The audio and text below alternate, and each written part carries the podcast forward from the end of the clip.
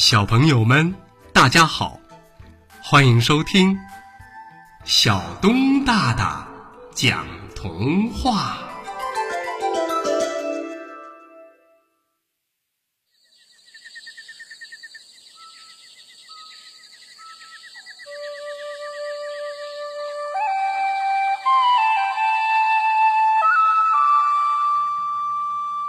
雨孩子。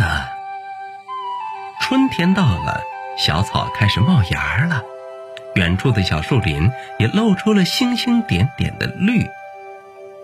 唉，要是再下场雨就好了。雨水落在草叶尖上、树梢上、屋檐上、玻璃窗上，发出叮咚、叮叮咚、叮叮咚咚的响声，像春天在用一架绿色的钢琴。弹奏乐曲，一定好听极了。我这么想着，竟然迷迷糊糊的就睡着了。忽然，一阵敲窗户的声音把我吵醒了。谁呀？怎么不敲门？敲人家窗户干嘛呀？我揉揉眼睛，往窗外一看。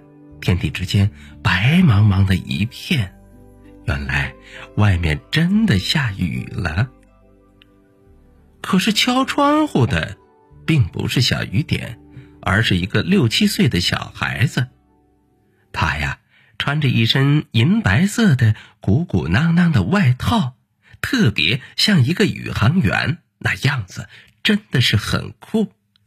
是啊。一个在大雨天站在窗台上避雨的小孩子，还有比这更酷的吗？我赶紧打开窗户，他圆圆的小脑袋瓜跟着就钻了进来。这一下我看清楚了，他脸蛋圆圆的，眼睛也圆圆的，嘴巴笑起来弯弯的，长得非常的可爱。我一下子就喜欢上了他。小兔子，我们一起出去玩好吗？哦，原来他是想邀请我一起出去玩啊！我连忙回答：“好啊，好啊，叫我安安吧。”说着，我从墙上取下了花雨伞，又从床底下找出了红雨靴。小兔子安安，不用这些了。啊？那为什么呀？嗯。一会儿你就知道了。也许一起出去淋雨会很好玩我这样想着。我三下两下就爬上了窗台，刚刚拉住他的手，就感觉身体呼晃了一下，像是被什么东西吸了进去。哎，这是哪儿啊？我们，我们是飘在空中吗？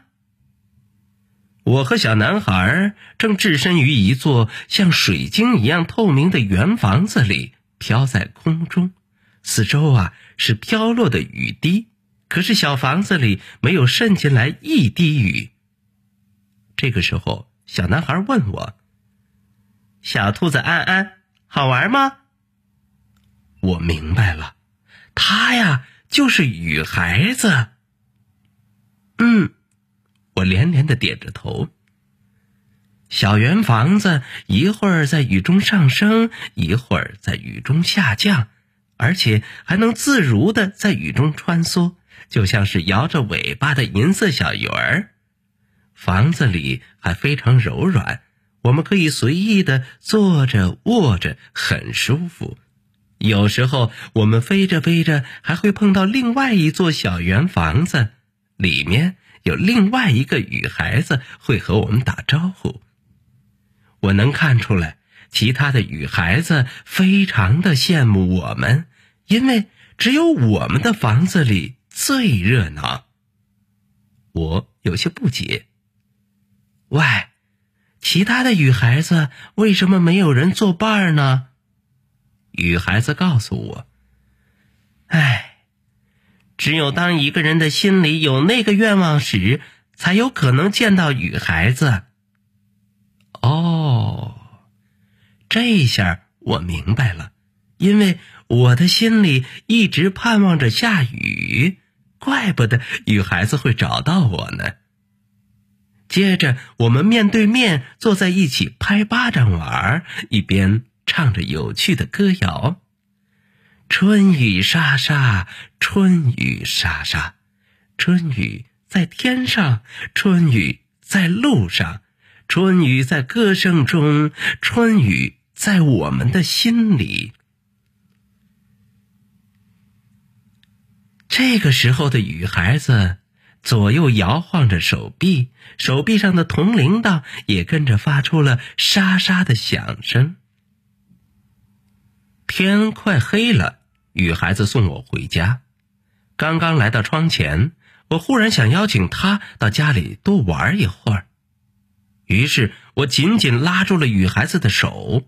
只听耳边“噗”的一声，雨孩子猝不及防，跟着我一起从小圆房子里。跳了出来，再回头一看，小圆房子在我们身后晃晃悠悠的越飞越高，转眼间飞进雨雾里，不见了。怎么办？这可怎么办？我回不去了。雨孩子坐在我家的地板上，咧着嘴说着：“是啊，这可怎么办呢？”我怎么也没有想到，没有小圆房子，雨孩子就不能再回到空中去了。我不好意思的低下头。这个时候的雨孩子想了想，说：“总会有办法的。”就在这个时候，咚咚咚，有人敲门。小兔子安安，快来快来，给妈妈开门呐！原来是妈妈下班回来了。雨孩子见状，赶紧转身钻进了我的衣橱里。晚上，我惦记着雨孩子翻来覆去的睡不着，于是我蹑手蹑脚的从床上跳下来，从厨房端来了一盘香喷喷的胡萝卜。嗯，雨孩子一定早就饿了。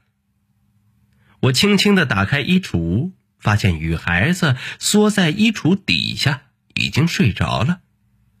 我叫醒女孩子，给她递过去胡萝卜，可是女孩子连连摆手，表示她不想吃东西，而且还打了几个大大的喷嚏。喂，你是不是感冒了？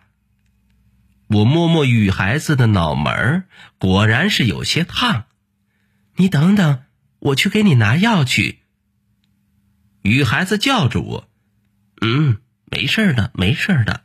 嗯，我只是住在这里不太习惯。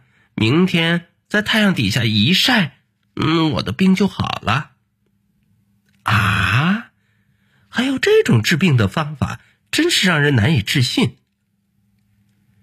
第二天一早，天晴了。雨后的世界干净而清新，空气中还弥漫着一股好闻的青草味儿。我从衣橱里抱出雨孩子，这个时候的雨孩子浑身发烫，病得更厉害了。我呀，真的是后悔死了。阳光照在了身上，暖洋洋的。一转身的功夫。雨孩子竟然不见了！就在这个时候，忽然，我听到头顶上有人在说话：“小兔子安安，我在这儿呢。”抬头一看，我发现是飘在空中的一朵洁白的云在说话。原来呀，雨孩子已经变成了。一朵云，我踮起脚尖，伸长手臂，使劲儿的向它挥手。它飞得越来越高，越来越高，直到我再也看不见了。好了，朋友们，童话故事《雨孩子》就为大家播讲到这儿，欢迎下次接着收听。小东大大讲童话。